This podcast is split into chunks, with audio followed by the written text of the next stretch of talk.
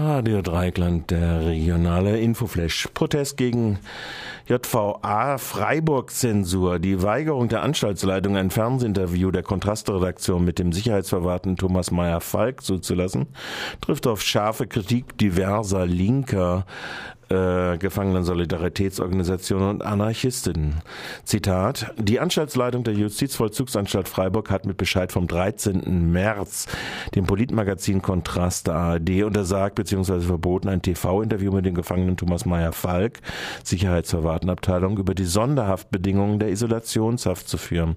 Ein TV-Interview sei geeignet, seine Resozialisierung zu gefährden, insbesondere eine unzutreffende Märtyrerhaltung zu unterstützen.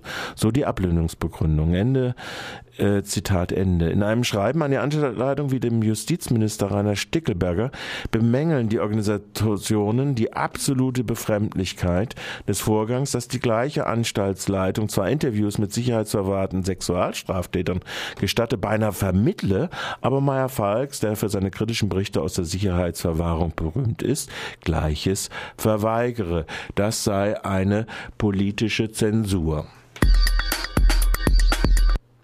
Gemeinderat gräbt rostigen Schlüssel für Gartentor in die Unfreiburg für Wagenplätze aus bei vor allem mit Weglern voll besetzter Empore, die hat 120 Plätze, hat am Dienstagabend, dem 13.05. der Freiburger Gemeinderat einen Weg gefunden, dem vom Bürgermeisteramt tief in den Burggraben verbuddelten Schlüssel für die Wegen, zum Beispiel der Gruppe Sand im Getriebe, an die Oberfläche einer halbwegs zivilen Normalniveaus äh, zu beachtenden Lösung zu finden. Die Verwaltung wurde beauftragt, fünf aktuelle Brachen für eine Zwischenlösung zu untersuchen, sowie die Wegen wieder herauszugeben. Mit 32 gegen 14 in namentlicher Abstimmung passierte das Gremium eine entsprechende Resolution.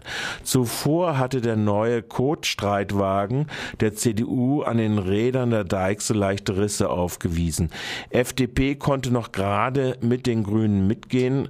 Bei den Freien Wählern erhielt sich äh, Anke Dallmann. Die SPD um Hardliner Schillinger spaltete bildete sich in der Mitte. Während die Grünen angesichts der sturen Haltung des Oberbürgermeisters und der gegenteiligen Position ihrer Mitgliederversammlung ihren ursprünglich gegen jede Gleichbehandlung gerichteten Punkt der gemeinsamen Resolution mit der unabhängigen Listen auflockerten, also die Stadtverwaltung äh, nur aus der Suchpflicht entließen, scheiterten insbesondere die CDU um Stadtrat Bock viel mehr, aber die SPD um den rechtspopulistischen Trommler Schillinger, Zitat, gegen jeden Wagenplatz auf öffentlichen Grund und Wagenplätze gehören nicht zur Daseinsvorsorgepflicht mit ihren Verhinderungsschwüren. Ob real es zu einer wohlwollenden Prüfung, so die Resolution oder gar Lösungen kommt, liegt nun an der Stadtverwaltung. Baubürgermeister Haag führte führte trotz Zwischenlösungsansatz schon gleich das jüngste Urteil des Verwaltungsgerichtshofs Mannheim gegen Flüchtlingsunterkünfte in Gewerbegebieten an zum Ende doch noch Einsicht in die Unterlagen des Job der AG Jobcenter für die grüne Alternative in Freiburg. In der letzten Sitzung des Gemeinderats vor der Kommunalwahl hat erstmals das Bürgermeisteramt konzidiert, dass auch die GAF Zugang zu Unterlagen der Arbeitsgruppe Jobcenter haben kann, obwohl sie nicht Mitglied der zehnköpfigen gemeinderätlichen Kommission ist. Bei weit über 3500 niedrig Niedriglöhnerinnen, die ergänzendes Arbeitslosengeld II benötigen und angesichts der Mietpreisexplosion, die 0,5 Millionen Euro zusätzlich in 2013 auf über 13 Millionen bei den Mietzuschüssen erforderlich machen, vielleicht auch für den neuen Gemeinderat keine so dumme Lösung. Wahlscheine in Freiburg mussten neu gedruckt werden. Nicht wie von der FDP vermutet, weil ein grüner Kandidatenname falsch buchstabiert war, sondern weil es gleich drei, bei gleich bei drei Namen unter den über 600 Kandidaten zur Freiburger Kommunalwahl es zu Fehlern kam, musste die erste Druckauflage der Freiburger Wahlscheine eingestampft werden. Dies erklärte der erste Bürgermeister, er ist zuständig dafür, Neidig im Gemeinderat.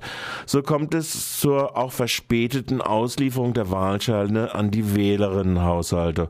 Hoffentlich bleiben noch genügend äh, Wahlscheine für die Wahllokale.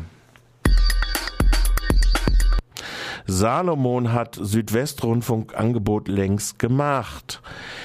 Wie er zum Schluss der Gemeinderatssitzung eingestand, hat der Freiburger Oberbürgermeister schon längst das Pulver, das die neue Gemeinderatsstreitmacht aus CDU, SPD, FDP und Freien Wählern gerne nach den Wahlen dem SWR unterbreiten will, verschossen.